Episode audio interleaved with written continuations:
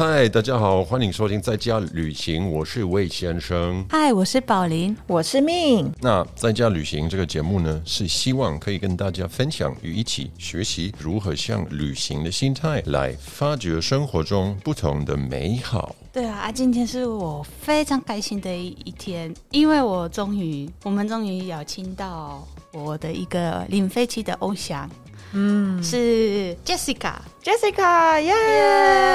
怎么这么荣幸？谢谢真的哦对，很棒，很棒。哎、那 Jessica，我们要怎么称呼你呢？嗯、我的中文名字叫尚杰我，在问什么问题？说 Jessica 吗？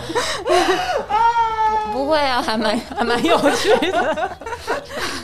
你也可以叫我阿尚。对啊，常常问的问题吧。对，很多人问我这个问题怎么称呼？对，因为你在部落格里面是阿阿尚对，然后我还要对一下，讲说，哎、哪一个是 Jessica 这样子？因为他你是是说我先生是 Jessica 吗？不是，我要看哪个是，因为阿尚也有男性化的啊，感觉。对对对，是哦，对对对嗯，不一这个字是，台湾有些男生会取中间那个名字会有上这个字。对对。我你知道我每次打电话哦。挂，因为他是我的中医了，呃，中医医生。啊，我每次打电话对。想挂号，我是跟 Jessica 医生，嗯，哎，哪一个？哎、等一下，你是怎么跟 Jessica 认识的？因为我想不起来。我认识他是因为他的 blog blog，、啊你你你先追踪他，对，但是最后是最后是我先来敲敲门来山盟吧，就是来买东对，西。因为我的好朋友就住他们店楼上，哦他就跟我说，在他们还在准备的时候，我就看到说，他就拍给我看，你说那里嗯面就是全部的那个散装的那个桶啊，一桶一桶。哦，他说这个难道就是？我说对，我包装商店，而且我跟你们说，就是一个八卦，嗯我们第一个礼拜生意很糟糕，但是他跟他朋友一起来这里之后，帮我们分享。我突然开始有客人，啊？真的吗？嗯，因为我可能得就是要人家这样啊。不知道，对，这就是就是我们消费者存在的目的。我我我只能说，真的，我觉得很酷的人，就是会跟做很酷的人聚集在一 Like 起。us，like us。没有，我本来没有要签到我自己的，但是 OK OK OK，接受我也 OK。好啦，那就是讲了这么多，可能我相信，可能大部分的听众已经比知道 Jessica 比知道我们还要多，但是呢，我还是想要跟我们少部分新的听众还不知道 Jessica 的稍微介绍一下。那呢，她真的是一个超棒的人哦。第一个，她有经营一个网站，就哎，应该是说她跟她老公经营一个网站。然后写部落格，而且并且把这内容集结成一本书，是这本书的书名叫什么？没有垃圾的公寓生活。对，然后是基本上就是在讲你之前住在一个九平大的公寓里面所经历的一些零废弃的练练习。习对，对，然后我觉得真的超棒。然后第二个呢，我觉得是一个更酷的，就是其实魏先生之前呢不知道这个部落格，但是已经看过你的另外一个轰动的举动，嗯，就是呃，你有一个没有乐色的婚礼啊，是婚礼的那篇文章，那是我先生写的，我必须一定要把 credit 给他，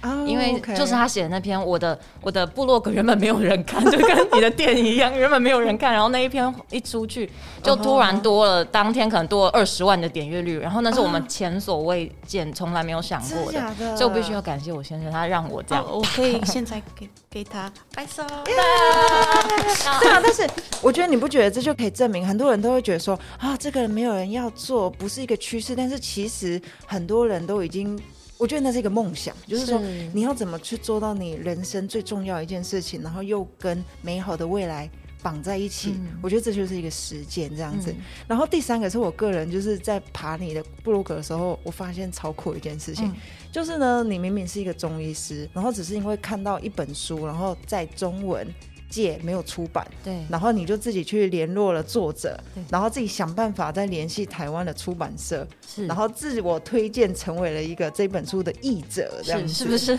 是不是很傻？超酷的？就是，我而且也是主动的跟那个作者也是直接联络，对。对。呀。是不是？哎，在台湾是不是也可以是出这全本书？世界最大的零飞奇的偶像，对，对，对，真的，我也这么觉得。对，你知道哦，我看了我自己，哦，现在我都鸡皮疙瘩。但是我跟你说，比想象中的简单。你要拿到他的回应没有很难，你只要写的很有诚意，然后他、他就真的在几个小时内就回我了。所以嗯我觉得那件事情打破了我一个既有的观念。我原本以为很遥不可及的事情，竟然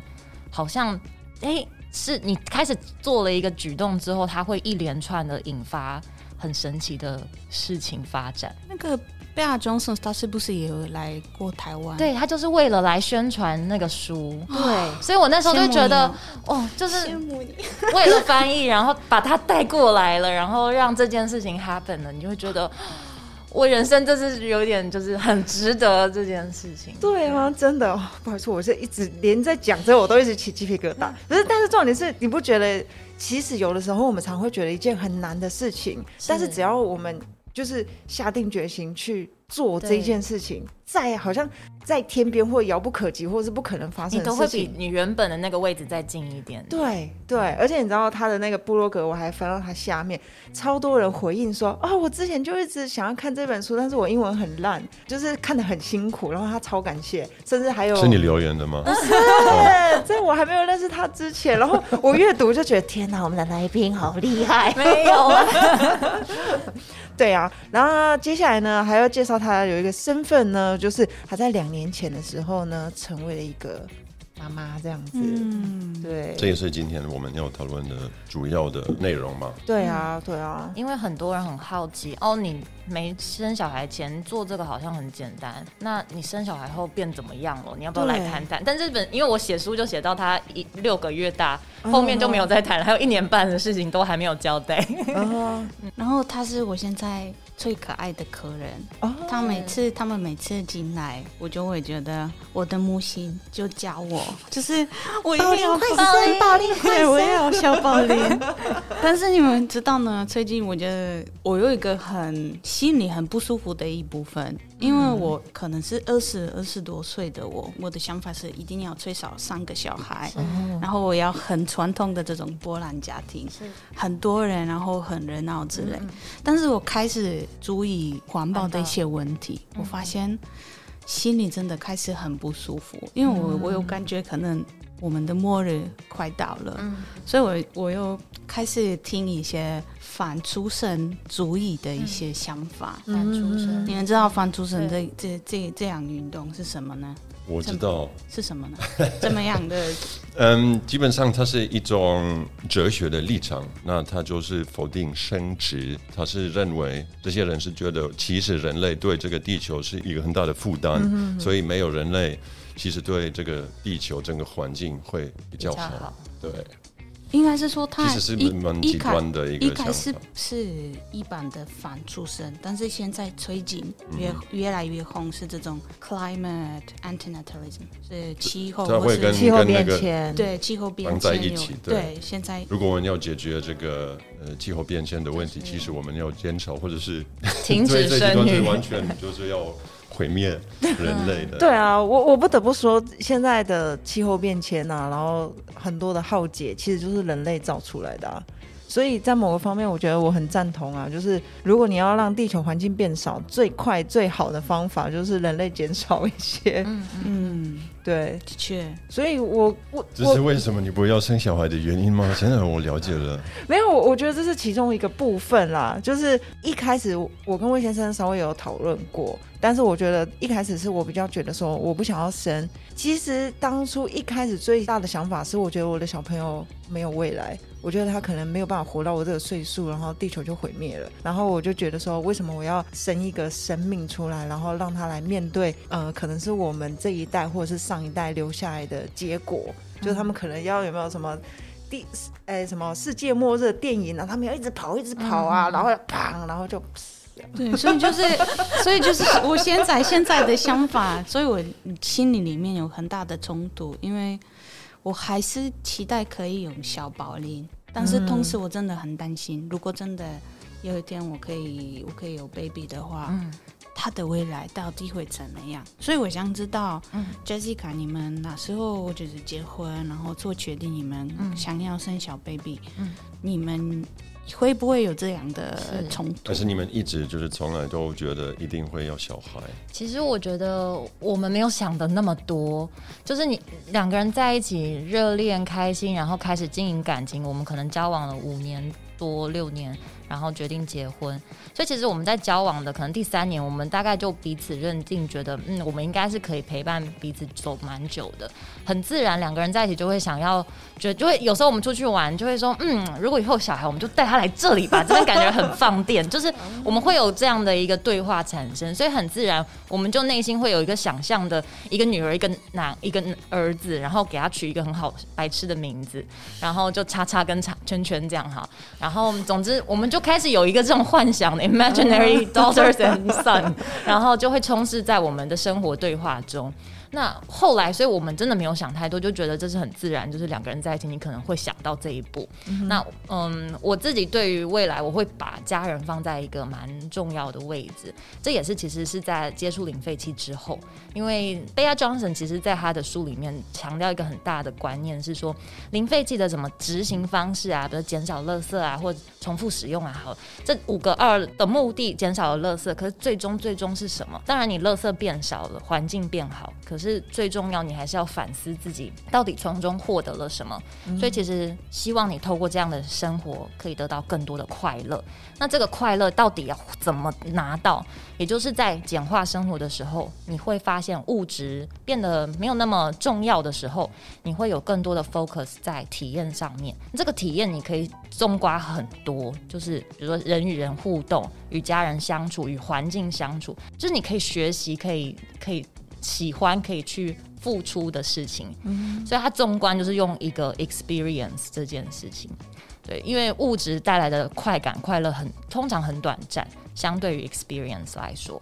嗯，所以我觉得如果我要生小孩，那我就好好去体验跟小孩在一起的苦与乐，然后就是去陪伴这件事情。所以这个观念一路陪着我到现在，从学生到新婚到结婚一段时间，到备孕到生产到小小朋友。嗯，所以这就是为什么你想要好好体验它，然后所以你才做了一个在台湾非常少见的方式，对不对？就是你用居家生产，其实居家生产真的蛮少的，因为其实就是一百个产妇里面，大概只有一排一个产妇会选择非主流，不是在医疗院所的生产方式。对，那因为在台湾，我觉得有一点点限制，是你必须要这样选择在居家，你才有办法真的完全 eliminate 把所有可能会有的医疗介入。做比较好的减少，不然你到医院很多时候你没有办法决定，因为太多 SOP 嘛，然后你又必怕很怕造成工作人员的麻烦，或者是你又一堆要求，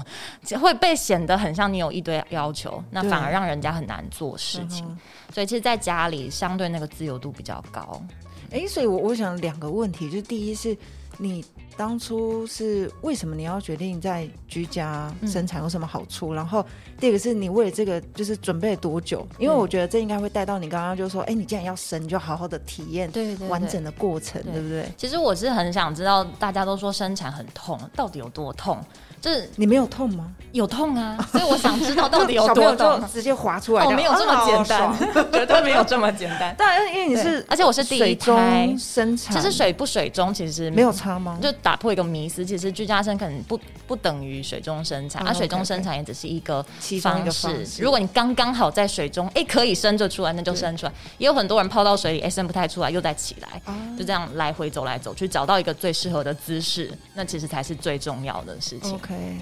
啊，我们准准备的时间大概是从怀孕假设四十周，就是大概十个月左右。那呃，我大概是在第十六周，就是怀孕中期的时候才开始接触这样的讲座，然后就先听了讲座。我在孕前有听过关于这种温柔生产的讲座，然后孕中期的时候去拜访助产师，然后我在我的助产师住南头，反正就是先去了解所有的呃资源可进性的资源。好笑的是，因为这些资源不多，所以其实你随便找就是找到那几个。啊所以就是动，你随便问台中温柔生产的产家，就是这些 family，就是大部分的人可能都是某一个助产师接生或某一个助产所这样。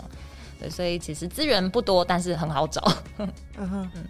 其其实我现在很好奇，因为身为一个男生，我很想问你的老公他的他的他的想感法对，在家其实我觉他有得很方便了，就他有昏道不需要去医院了。他有昏倒吗？他没有昏倒，因为其实第一个是我们可不可能我们在学生在医学院的时候，我们其实就已经有经历实习。生这样，但是其实我觉得这也不是一个很必要的因素，因为大部分选择的产家可能都没有医疗背景，其实他就是一个想法，他希望可能走一个比较自然、比较好、比较没有介入的、没有医疗介入的，呃。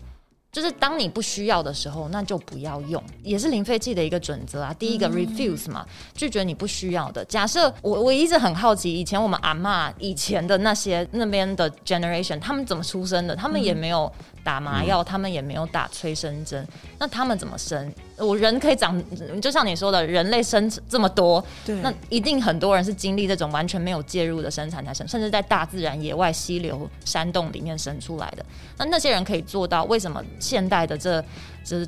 这这几个 generation 却不能做呢？对啊，所以这是我自己一开始有点反骨，就觉得有点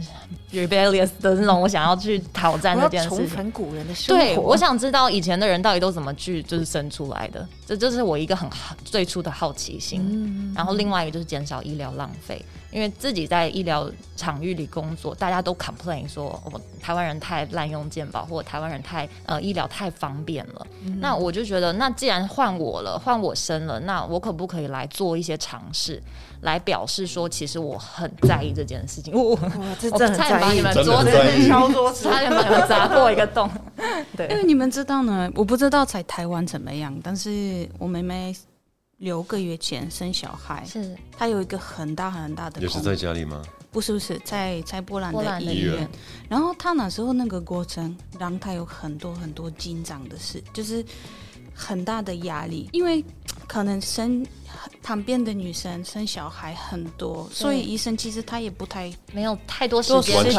对，所以他觉得，而且那时候是 COVID 的情况下，所以家家人可能也不能没办法陪发嗯。陪陪陪他，所以他那时候就是心里真的是。很很紧张。是。但是我看你们的书里面的照片，我觉得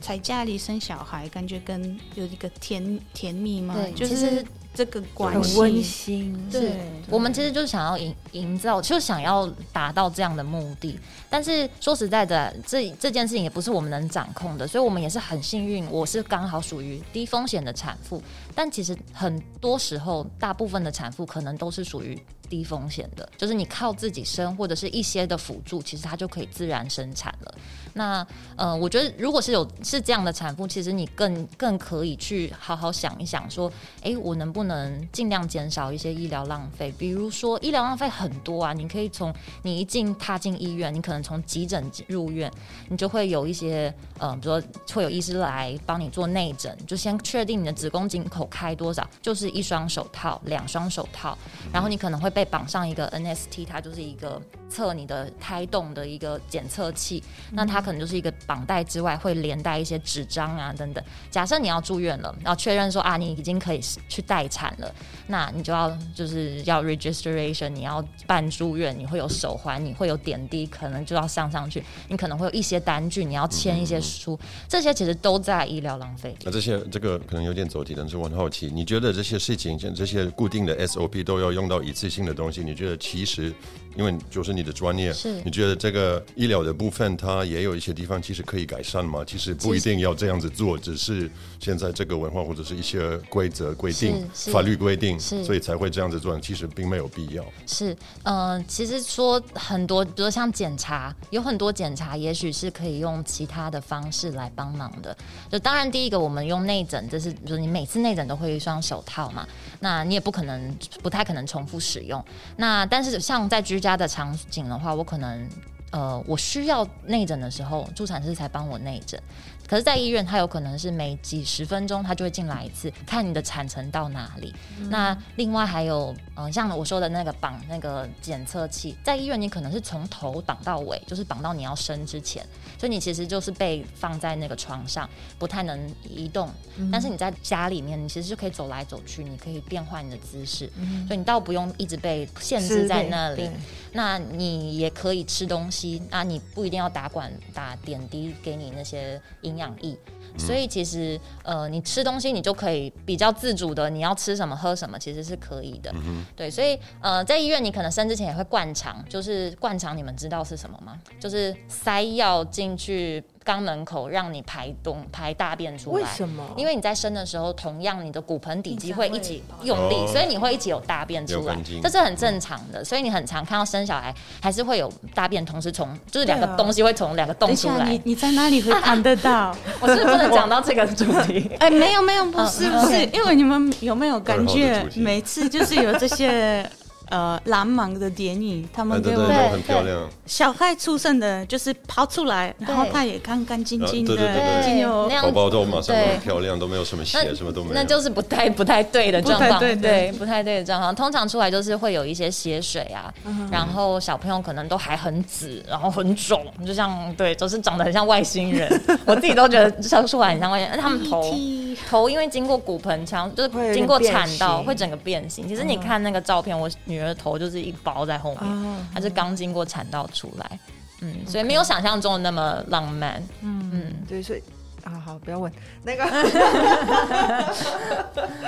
好，哎，但是其实我觉得在讲这个部分啊，就是说你刚刚讲的是比较是医疗浪费的部分，是。但是其实我发现，其实你的选择对产妇本身也有非常好的，就是你刚刚所谓的就是温柔生产，它是不是有另外名字叫顺势生产？没错，顺势生产是呃，现在陈玉平医师，台湾一个一位在推动温柔生产、顺势生产的医师，主要在发展的。那它其实就是顺着你的本能去生的意思。所以在这样的生产过程中，孕妇的主体性会被拉高，会被认为说，哦，你可以生得出来，其实是。很大部分来自我的力量，对，然后让产妇相信，嗯，我其实虽然医师啊、助产师也好，大家都是来辅助我，但是其实最重要的是你，是妈妈，所以妈妈的感受很重要。就像你刚刚说，你你的姐姐妹妹，所以她可能有受到一些冷落，或者是紧张，或者是很担心下一步要做什么，他可能这些未知数都会让产妇，而且我必须说，你在刚要生的那状况，你整个人会很焦虑，这就是荷尔蒙的关系吧。动物也是啊，你有看过麋鹿或熊、棕熊要生之前就会一直走来走去，然后一直摩擦树干或者是什么的，就是大家的动物本能是会很焦虑的，不舒服，不舒服也是，但是就是一个你会觉得我就是在那个 on edge，我就是一个很紧张的状态，所以各任何的语言或者是不不是很体谅的行动都很容易刺激到我，然后我一缩，我一害怕。就会很直接的影响到我在生产的进度，其实会的，对，因为宝宝也会感受得到，所以其实，在这种时候，我们都很强调说，就是你要去是再同理心一点，妈妈跟小孩的感觉，嗯，因为我真的发现我妹妹一开始有那个 postpartum depression，是有一点忧郁，忧郁，对，然后 baby 真的感觉。他一直哭，一直哭，一直哭。然后我妹妹差不多三个月后，嗯，就可以去看看心理医生。她比较安静，在心里，我妹妹比较就是比较冷静了，找找到一个平衡。嗯，其实 baby 的宝宝也会感受真的，就是健康的一些问题也是减少很多。对，嗯，对啊，所以就是应该是因为这样，让你觉得生产起来比较不会那么痛，就是生完之后也会觉得没有那么创伤。你不会觉得这个小孩来是真的让让我受苦的，你反而会觉得是充满爱，充满对，充满爱跟信心的。那你这样子在在家生小孩的时候，有几个人在？呃，我的助产师跟助产师的小助产师，年一个老助产师，年轻助产师，我先生，然后一个摄影师，就跟我五个人这样。嗯。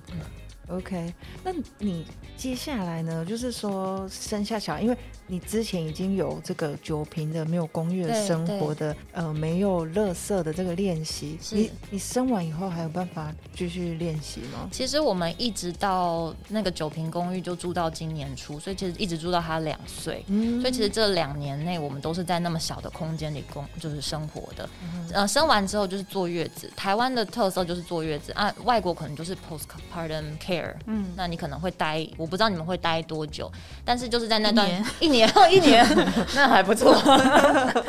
我们是就是一个月到四十天这样。那那一段时间就是尽量可以好好休息，或者是开始好好的学习怎么补喂，怎么 breastfeed。然后呃，但是就是等一下，在台湾，台呃不好意思，先先生也可以吗？先生也可以什么就请那个，育婴假吗？很好像少现在。德国好像也可以。德国，我跟你们说，因为哎男生我妹妹的也可以哦男朋友是，他们两个住在德国，然后现在我妹妹说她受不了一年就是要请假，嗯，因为她已经想要上上上班，所以她跟她男朋友会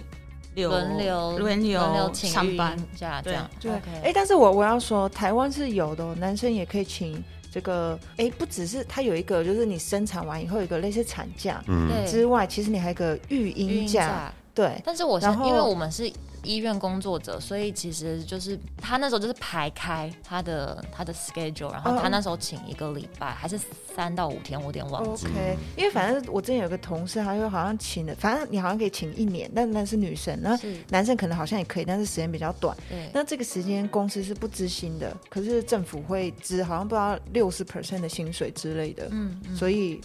呃，台湾是有这但是还是一个礼拜很少，一个礼拜很少，真没有啦的很少。，但对啊，但是就是说你欧洲之后人觉得还有一些半年已经很少。嗯嗯，嗯，对你，你要那所以我说我们有育婴假是可以请到一年的，女生可以哦请到一年，嗯对。但是重点是你的公司同不同意，他如果不同意的话，你你也没有办法。哦，这是另外一个节目的内容，保研的文化发挥 所以其实就从小朋友出生月子，从月子开始，我们就在练习怎么照顾新生儿。那我们里面有的零 zero waste 的零废弃的做法，其实就是布尿布、布湿巾，就是取代那个一次性的 wipes，就是擦屁股的那个湿纸巾。然后我们是喝奶奶就直接抱起来喝亲喂抱起来喝，嗯就不用特别洗奶瓶或什么。我是一直到送托育、送保姆，我开始回职场工作的时候，才会有挤内内到瓶子里。然后我也没有用储乳袋，你们知道那个是什么吗？就是挤出来，然后用在一个塑胶袋里面，然后它就可以冰在冷冻库，变成像 popsicle，像这你们知道为什么我知道这是什么吗？哦因为有一次有一个客人，他带这个袋子，哦，来装东西？对，我是说这是什么？他都是说剩下的袋子，，对，就是很多，就装零食，嗯嗯嗯，也是一种方式啦，就是嗯，它可以重复使用吗？其实如果你是装母乳，就不不能重复使用，因为就是怕会会会臭掉或细细菌这样，哦对。所以呃，像这种一次性比较常见的，我们就基本上没有用到。哎、然后那那像你刚刚做说的这一些啊，就是洗尿布啊什么的，都是比较多是你在做，还是你老公在做？其实这件事情就是谁有空谁去做，哦因为就是这些都都是都是我们家的事情。那在月子的时候就我们有请月嫂。所以我们那一个小空间又多多挤了一个成人就对了，但是我觉得月嫂帮忙很多，因为我先生还是中间可能需要去医院去上班什么的，所以呃中间都是月嫂来帮忙，来帮我煮饭，帮我有时候照顾小朋友或者是洗澡啊这些的，然后让我有时间可以睡觉。哎、那像你这样子开始照顾小朋友啊，有这么多的琐事要做，你有没有感觉一些就是说啊，烦死了，为什么要生这个小孩？因为其实我听蛮多朋友，他们都会觉得说啊，小孩生出来的时候就很想把它塞回去应。该没那么快吧？前面几个月还是会很前面开心没。有新生儿前面几个像你有他就新没办法的新的玩具，睡觉啊你就觉得哦很好玩，然后半年以后就放着在家里。耶你我几天没有睡觉这个问？题要问，不是现在，应该是他十二岁、十四岁，开始 开始反叛的时候，对，开始一直用一些塑胶袋的时候，没有。如果要问这个年纪，要再回去问 Amber 嘛。但是他现在是两岁，只是。可是我真的有听过我很多的朋友，就是只要一出生，因为他们就要喂奶啊，要干嘛，就很多事情要做。我觉得最重要是没办法睡觉这件事情，嗯嗯然后他们就会想把小孩子塞回去这样。其实我对抗睡觉这件事情，很多人说因为要半夜起来喂奶，我就是用亲喂这件事情来解决。所以很多人问我说，你亲喂可以坚持到现在？我觉得一个理由是因为我真的很想连续的睡眠，亲喂可以连续睡眠，就是他躺在我旁边，所以我要他要半夜突然想要喝奶奶或需要一些抚慰的时候，我就回，然后就 把奶甩过去，然后所以还没有可以甩过去的程度，再把它拉过来。就像就那你不会压迫它吗这样吗？你说什么？不会压迫他。其实亲喂是，呃，如果是他跟你是亲喂的方式共睡的话，其实呃，其实相对安全，因为亲喂的宝宝他其实反而不会让他的鼻子给捂到，因为他在对奶的时候，他鼻子一定是是可以呼吸的状态。这个你可以去搜寻一下。但是这件事情我以前也会害怕，我一开始尤其是第一个月还不知道怎么照顾宝宝的时候，很担心啊、我这件事情跟他一起睡到底 co sleeping 到底是好还是不好？但后来就一路就这样慢慢试，慢慢试，试到现在。所以我就是一一想睡了，反正就睡，一起睡。然后中间真的他要想喝那个，他就他现在会讲话，就会说。内内换边，所以我我都已经发展到我根本不用移他到我另外一边换。他们喝一喝，因为一边可能就会 shortage，他就会换另外一边，他会把我的整个人就这样转，用他的两只小手这样转，然后我就变成这样转，然后我就是用趴着，我就半趴，我半趴着，对。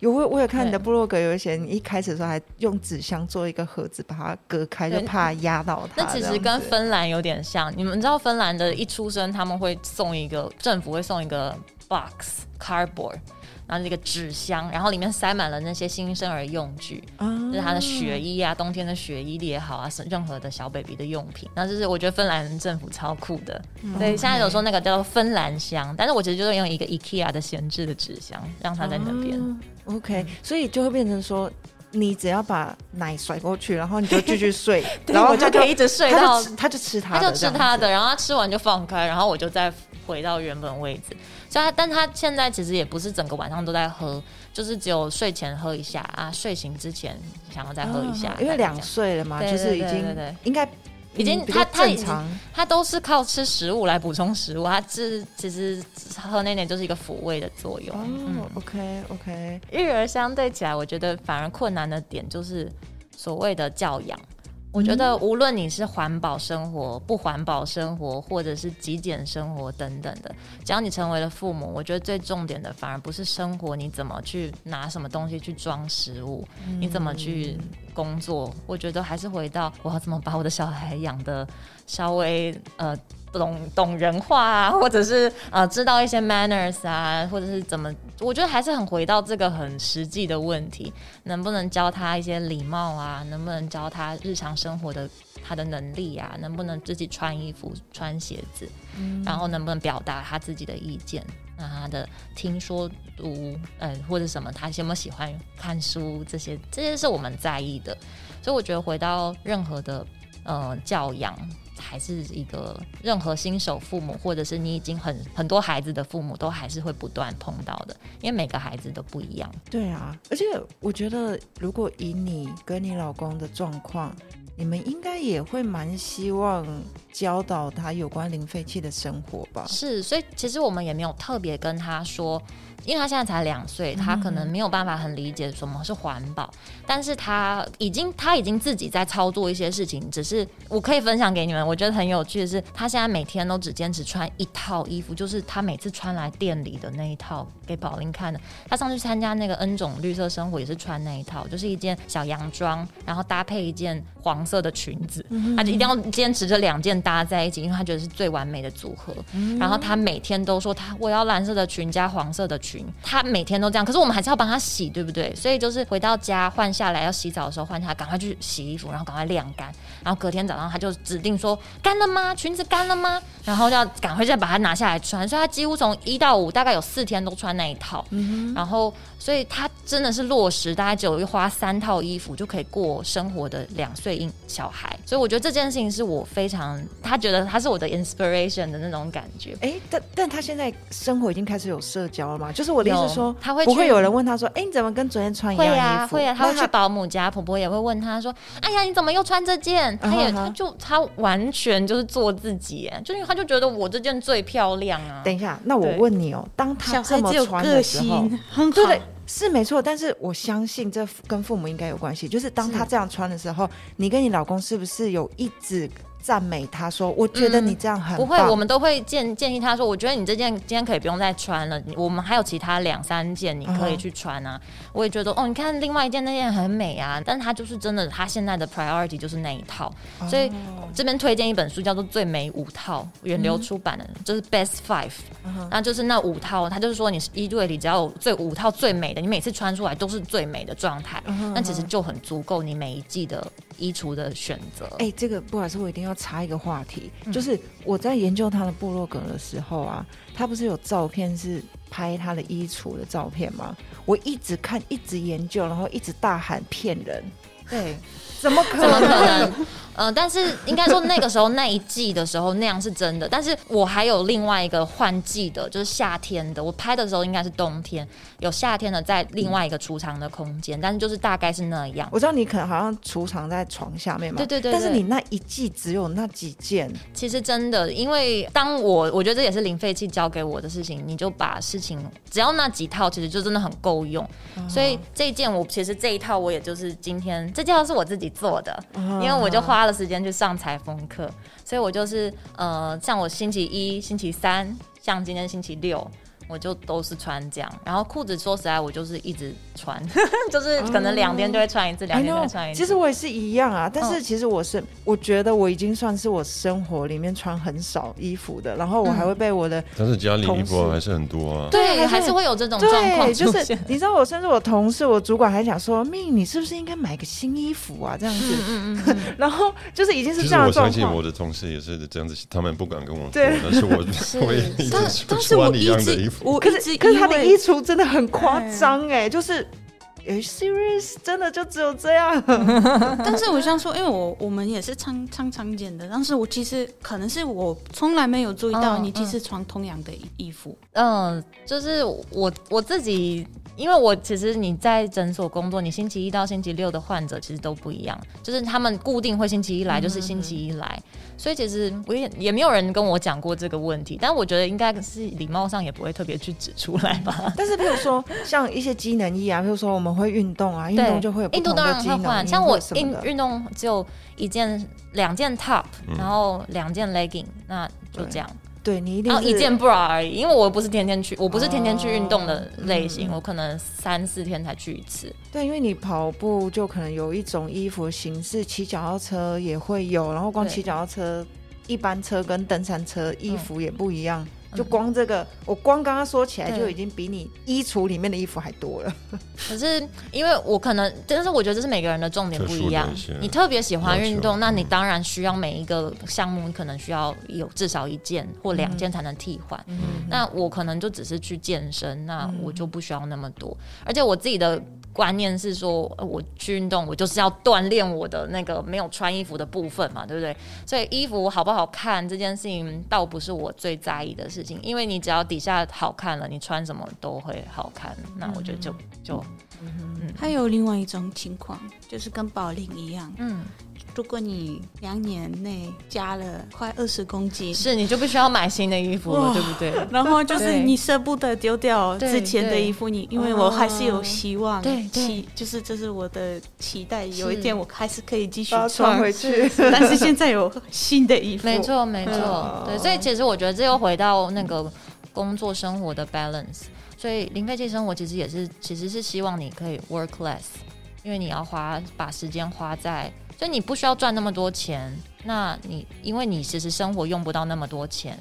你可以不用住不是太好房子，你可以不用住呃太怎么样太高级的地段或什么的，你自己可以去取舍嘛。那你可不用每一餐都吃什么样的状况，那你可以很简单的料理，你可以很简单的，像你衣服花费可能不用那么多，那你可能用骑脚踏车上班。你可能找一个相对你可以接受的，反正就是你的生活系统，你找到一个你不用花那么多钱的状态，你就可以工作少一点，你就有更多时间花在让自己健康、让自己快乐。因为我觉得零废弃就是我学习到，就是它让你避免一种恶性循环，或者是跟别人竞赛，对。嗯，但是我其实还是很常会看到别人哇，因为你其实光呃环保 blogger、环保 KOL 这也会有一个竞争啊，你就是不同种类都有竞争，美妆也竞争，运动也竞争，就是大家都 social media 就是这样，其实我觉得这真的很难，嗯。就是我觉得常常都是像我，我是一个定性很不够的，就是会稍微不小心进入那个洪流的时候，然后我才会自我反省说，是我为什么要变成他们说的那个我？嗯我我一开始我就不是为了要成为那样子才做这件事情，可是当你做了这件事情，你会被归类到，然后大家就会开始说，哦，如果你是这样子的人，你应该要怎么样子啊？别人都怎么样，然后就会有一点。不小心被拉过去，然后嗯真的要、像我，我真的都会觉得我要自我反省说，哦，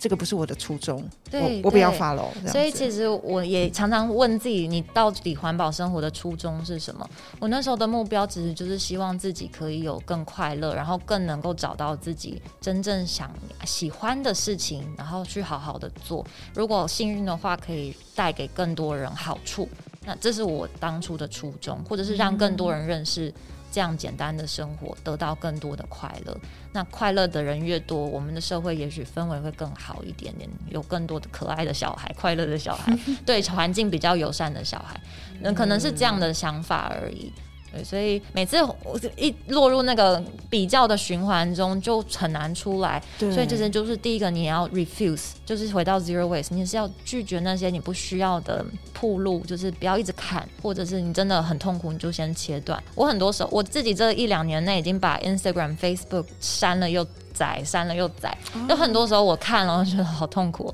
然后就觉得我只是想要分享这个东西，可是看到别人可能发文比你认真，或者是拍的比较多，followers 比较多，这件事情就很容易会影响你。可是我自己本来就是一个不是那么懒的人，嗯、就本来很懒，就是一个很懒的人，我理解。所以，但是我对于我有热情的事情，其实是很有效率的。但是大部分的时候，我可能就觉得我就是 follow 我的速度就好了，那我就接受，那我可能 follower 不会有那么增长，而且其实随着曝光变多，也会有一些好处坏处都会跟着来。对我我完全了解，因为其实我觉得我最近也是有点在走这种心态，就是我不管我到底有没有定期发或者是什么的，对，我我觉得第一我想要 focus 在我自己的生活上。是然后我想要发的那个是打从我内心深处，我可能不论是我想要记录对自己的记录也好，然后我想要把这个记录分享给别人也好，这个是我真的想要分享了。即使到最后可能赞只有一个两个，嗯或者是我的 follower 是没有增加了，我觉得都无所谓，因为那个不是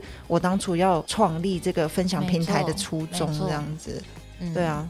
好，我要回到我们的小朋友，对，对因为你们知道呢，我现在听一听，就是这种比较文化，我发现其实，在台湾学校也会有一堆这种情况，是什么？所以你觉得你的小朋友，因为你现在给他这样的长大黄金，他会有一种抵抗力吗？你是说对于这样的对未来的比较，其实我我就我跟我先生就是很传统，从台湾这样教育体制上来的学生，所以我们因为刚好还算是会念书，我们就一路这样念念念念念到了医学院。但是其实对我来说，我还是有很多的，我自己其实一直都对艺术，或是对我高中的时候是吉他社，其实我那时候很喜欢写歌或者是写文章，所以其实我一直都对创作有很大的热情。可是呃，就进入了医学系，然后我念的又是这种要我念八年才毕业的的学、学校，那个学分又很多，所以我一直都在中间，可能有一些活动我就去参加参加，可是却又一直没有真的很落实到自己很想要创作，或者我很想要找到我自己很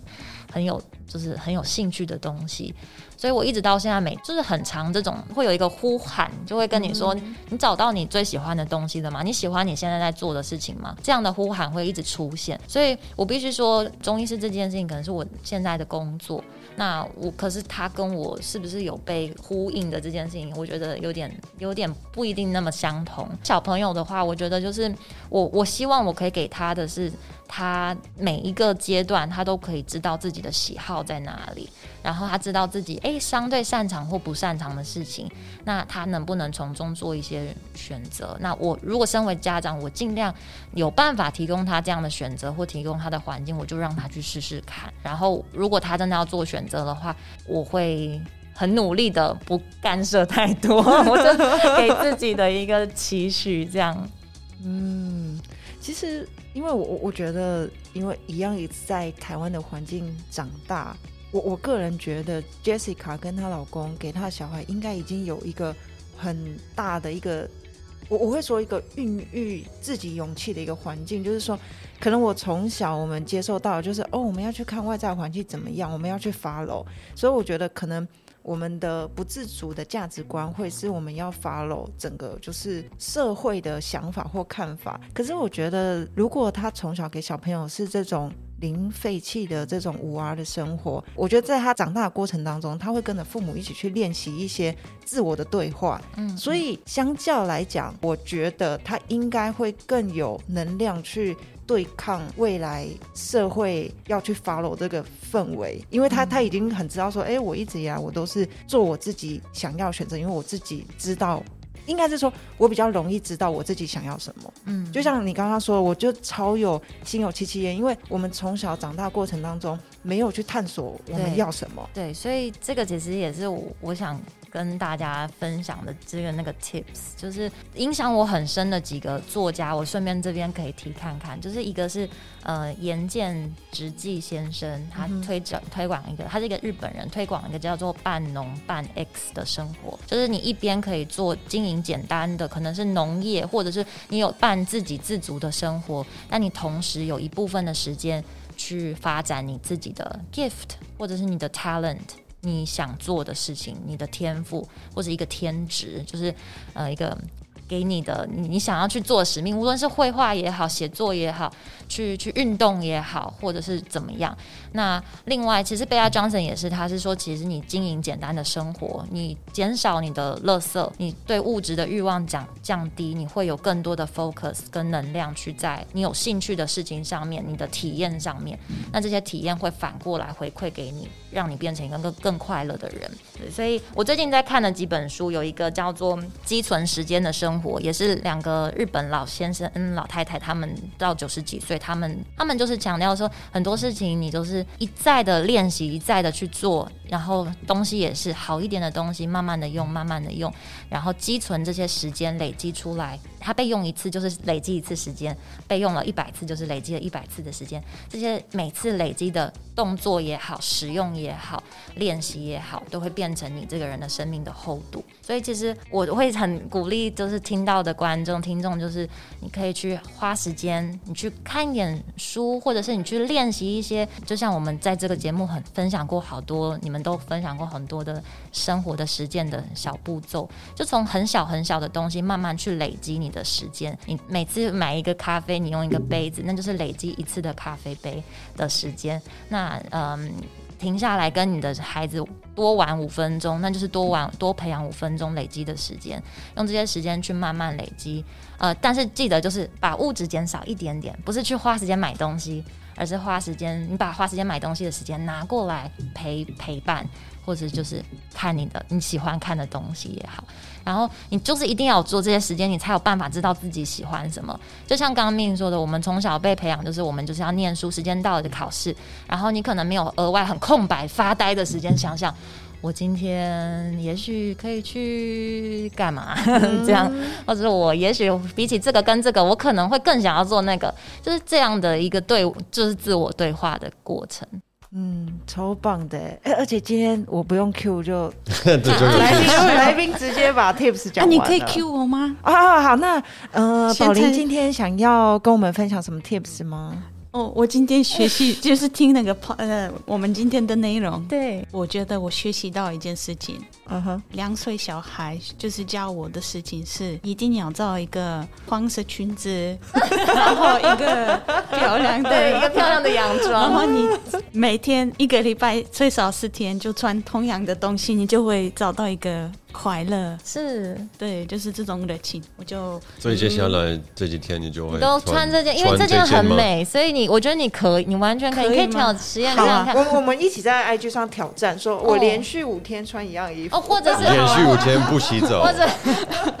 或者是你可以不用那么严格，不用像他那样那么严格，你可以花三件，然后就七天三件，因为你这样还可以间隔，还可以洗或什么的，大家比较不会有那个。哎，那可以可能可以请那个尚姐另外给 Min 一个 tips，因为我觉得她衣服太多。哦，真的吗？他不是说他他衣服其实很没有，我觉得太多，还是是同。色系，但是很你有几件呢？我也很多件呢。不是对，但是你要我的衣服就是一个柜子加两个抽屉，那这样不是已经非常棒了吗，魏先生？我我觉得太多了。这样太多，你的是你的是什么？你的也是，你是一个大柜子加五个抽屉，哎，啊什么？但是都是旧衣服啊，哦，对，旧衣服，就是都是旧衣服啊，旧衣服没有穿，放在那边也是浪费空间。对啊嗯，对有穿。但 OK，那我把旧衣服我要怎么怎么处处理它？呢？我觉得如果看你有没因为不有时间，不能捐，因为已经太旧了，哦不会有人要穿我们的衣服穿。都穿到很多破。其实我们都会把它切成就可能对，但是你永远切不完吧？对对对对，因为用用那你们家有缺地毯吗？就是我我也都拿来，你都有编织啊什么的都能所以没有编织那我跟你说，你就丢了。吧，你就丢了或者是牛仔裤的部分，你可以拿去跟他捐说过，我就说你这个很多很久都没有穿的，你把它整理出来，我把它丢掉。然后他说哦，有时候你还是我不想，需要我不喜欢丢东西。你不喜欢丢东西。现对但是当然在现在很多很多公司大大的这种买场，他们会有一个 CSR 的一个嗯可能是漂绿是，但是你不知道它会对。他到底对用做了什么。但是你丢掉的时候，你就是你会丢掉，但是也许有一个可能性，它还是会被回收。嗯。对，其实应该是说，我本来就有跟他说，因为衣服有一个最大的问题，就是说它会被穿烂，嗯。所以我有一直研究，后来就发现说，还是得去挑一些品牌，它是衣服比较不会烂掉的，对，那我们可以比较长久这样子。嗯，对啊，那我最近的确是多一些衣服，是因为我跟嗯 Amber 挖了一大堆她的二手衣回来。啊，OK，那也是，那你也可以在从二手衣里面，其实二手衣有时候我自己也都买二手衣，所以其实有时候我觉得 shopping 就是 shopping，你还是有可能会超过自己需求的去 shopping，就是你看到很多，啊如果之后你。的女儿她要去 shopping，但是她要买新的的话，怎么办这？件事情，其实我现在就已经常遇到。其实我帮她买衣服，大概也是一半以上是二手，所以她最喜欢的那一件，外面那件也是二手的洋装，里面那一件是我缝，就在练习缝纫的时候小裙子这样。然后像我的妈妈看到她就会说啊，婆婆带你去买好看的新衣服好不好？就是常常会这样的对话出现。但是因为我女儿很坚定。她就说：“我就是要穿这个。”她就说：“木就是要穿这个。”所以其实我觉得她也是告诉我，就是你就是拒绝拒绝任何诱惑，就是反正你自己知道你自己在穿什么就好。她，现在还还没办法跟我们讲话，没办法但是可能我们三年后，嗯，邀请他？聊一聊，就是如何衣服拒绝吗？嗯对，我们很那个时候你妈妈说的是真的还是是？对对对，很期待，我也很期待看他们长大以后会变什么样子。OK，好，那我们今天主要节目就到这里告个段落。那接下来呢，就会进入我们节目的八卦八卦八卦。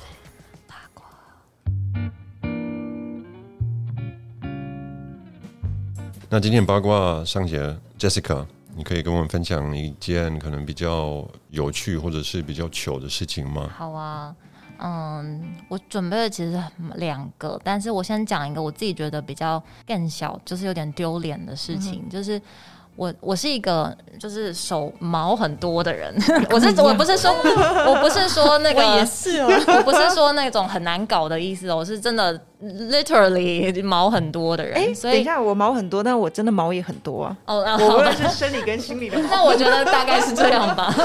所以呃，所以我其实从国中开始，我就很在意，就是我的毛有没有清干净，或者是就是说我试过各种用品，就是可能那种蜜蜡。然后以前还有那种很很 toxic 的东西，就是你抹上去一层泡沫，然后再用毛巾抹掉，它就会把你表层的毛溶解。哎，我可以问一下，为什么你会在意这件事情吗？我不，嗯、我觉得可能是是不是，我不知道欧洲有没有在意，就是可能嗯女生也会到，有也会有些。人，对对对，其实我因为你不是不是女生，你不知道。我知道，我知道，我我现在想到，我小的时候，我们 我们就是跟学校去旅行嘛，嗯然后我们我不知道为什么我记住这这这件事情这个场景，就是我的同事男生，他就看到我们的女同学，呃，不是女同学，女女同学的手臂上面的手毛毛。然后他就说：“哎，你这你那么毛那么多，你为什么不刮？”然后我那个时候就，对我那个时候也是觉得，哇，你你怎么可以这么直接跟他讲？因为的确就很嗯很多黑，然后哦很明显。嗯嗯嗯魏先生，然后，他一定会受到很就是感觉是被攻击的感觉，那个时候，对然后我小时候也是，我都人家会问个过吗？霸凌我是说你是猴子吗？我这个更可怕。真的吗？啊，哎、啊，但是我我跟你们说，我来台湾的时候，因为这里很很少女生会有那么多毛，对，人家就是会来摸我的手。真的吗？其实我觉得你的还好啊。对不啊，说我没有注对啊意过、但其实哎很多时候是你不说，没有人会注意，啊但是就自己会很在意。所以我那时候就是，我就说各种产品，就可能还有那种滚轮是拔拔拔拔拔拔会把把连根拔起，那种很痛。但是我那个我也忍痛，而且我在国二的时候就我就是可能要求我妈，我就是平常不会要求我妈买什么，但是就是那一次我跟她说拜托，我就是要买一个除毛机，然后就是很痛苦，就是甚至。我平常不会哭的那种，我就哭给他看，说拜托，这件事情真的很让我觉得很痛苦，就可能是青少女的烦恼吧。然后就一路高中、大学，所以我试过，就是试过很多产品，只要坊间出现说我可以除毛除的很干净，然后维持很久，我那时候就是学生，我没有什么存款，可能就只能零用钱，就一个月可能六千块的零用钱，就大学生啦。那不错哎、六千块算算不错吗？啊，好，没有我我不准，因为我没有领过零用钱，理理解理解。但那时候我也有同时兼一些家教什么，但就是用自己的那个就是存款想办法，就是花那笔在除毛费用上。所以曾经我对这件事情很执着，我觉得好反差哦，是吗？就是 Jessica 给我就是心目中就是一个零废弃偶女女神偶像。可是其实这也只是最近这三四对，年然后她过去也是有疯狂的欲望在除毛。对对对对对，然后后来我要说的是现在，现在的反差是什么？对现在就是我就毛给她长，就给她长那，然后呢？腋下我去运动前会用我先生的刮胡刀，哎他知道吗他知道啊，我们就是共用刮胡刀。那那那腿毛呢？腿毛也是用他的刮胡刀，哦所以现在我就我们就是共用一支刮毛刀。哦 OK，然后就是他的男生的刮胡，就电动刮胡刀，嗯然后就就这样这样，哦然后再这样。我也可以借给你。这样算是八卦吗？烦呢、哎、我觉得是不错 不错，但是但是我我一直就是很不 care 我的毛的事情。那这样运动的时候，其其实我、嗯。其实我就是觉得是给你们看呐、啊，我就是腿毛很我觉得可能是到了一个到了一个程度之后，无论是年纪或者心态上的，就是你会觉得啊，反正就没没差了，对。对啊。但是我现在每次就是骑车经过台湾大道，然后看到那个看板很大，什么永久除毛，我就会还是眼睛一亮，然后就还是觉得哦，哎、这个到底有没有效？而且其实现在我已经长大了，我其实我要去花一笔去做镭射除毛，其实应该也可以花得起了，但是我却会这是虐待自己哦，这真的吗？真的。所以我之前因为我也有这个问题，嗯嗯，高中的时候，我有那时候有去吃用试用过这样，，但是我很痛吃吗？吃吃也没有用，因为我的毛太多。所以它会一直长出来这样子。对，所以不用。干嘛？所以我也们就是投资啊，有什么关系？所以我后来就真的，我觉得零废弃生活带给我就是接受自己，嗯让你会自己更审慎去判断你的花费到底要花在哪里。对就可是像比如说像我啊，另外一个八卦好了，就比如说我昨天就刚做了一些消费，那我一次买了四门的线上课程，这样算吗？哎，所以呃，有木工的，有绘画的，然后也有编织的。等一下哦，你工作很闲吗？因为你大大家是不是都 大家是不是都问我这个问题？对呀、就是你是一个妈妈哎，对然后所以我昨天是半夜半夜睡不着，因为来上节目太紧张，所以昨天半夜睡不着觉就买买了这些课程，就买了四个课程，这样。嗯但是我觉得你们看，还没她是医生妈妈，还有办法照空，就是自己的时间去，就是发展自己想要做的事情。我觉得这真的是就是比重很重要，对啊就是说，哎，我到底在工作，我要这不是八卦，这是 tips。就是 tips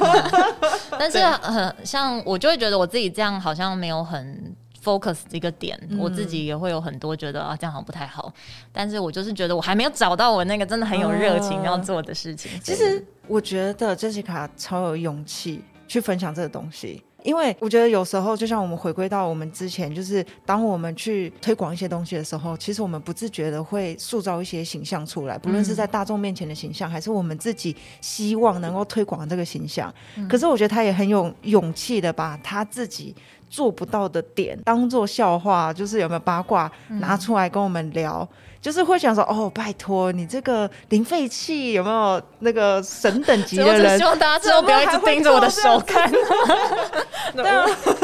对，但是但是你还是就是每一个人其实每一天都还在 deal 自己自己的很多认同的问题。对，或者是我们的小小的欲望或者什么的。但是其实我觉得像 Jessica 就可以当做哎一个很轻松的笑话，说啊，哎，你看我现在还是这样子，对，But it's okay，但是不会妨碍到我们持续想要练习或者是是想要去执行的生活。这样，我觉得你的八卦都变成这么正向，好棒、啊，哦！是你很会解读哎、怎么这么会解读？哎哎呦，这这就是我的优点啦。好啊，我姐，我姐，好，谢谢大家今天听我们的节目的内容。对，如果你们喜欢我们的节目，记得给我们五颗星星。呃，魏先生，我们要怎么找我们呢？怎么了？呃，IG、Instagram 的话，你们可以搜寻 Sofa Explorers，在 Facebook 我们是在家旅行，然后当然我们也会使用 email 这个呃前时代的这个这个技术，可以寄到 Sofa Explorers at gmail 点 com。对，那如果呢，你想要，就是如果你还没有 follow Jessica 的话呢，哪里可以去找到 Jessica 呢？嗯，我的网站是没有垃圾的公寓生活，不要打错变成没有没有公寓的垃垃圾生活。可能还是找得到。然后 wastefree.com，哎，wastefree a p t apartment Waste com Free。Apartment，OK，、哦，哇哦，OK，对，然后这个也是他的书的名字哦，对这样子都可以一起搜寻这样。好，那我们今天节目就到这里，非常感谢 Jessica 来上我们的节目，那我们下次再见喽，拜拜再见拜拜拜。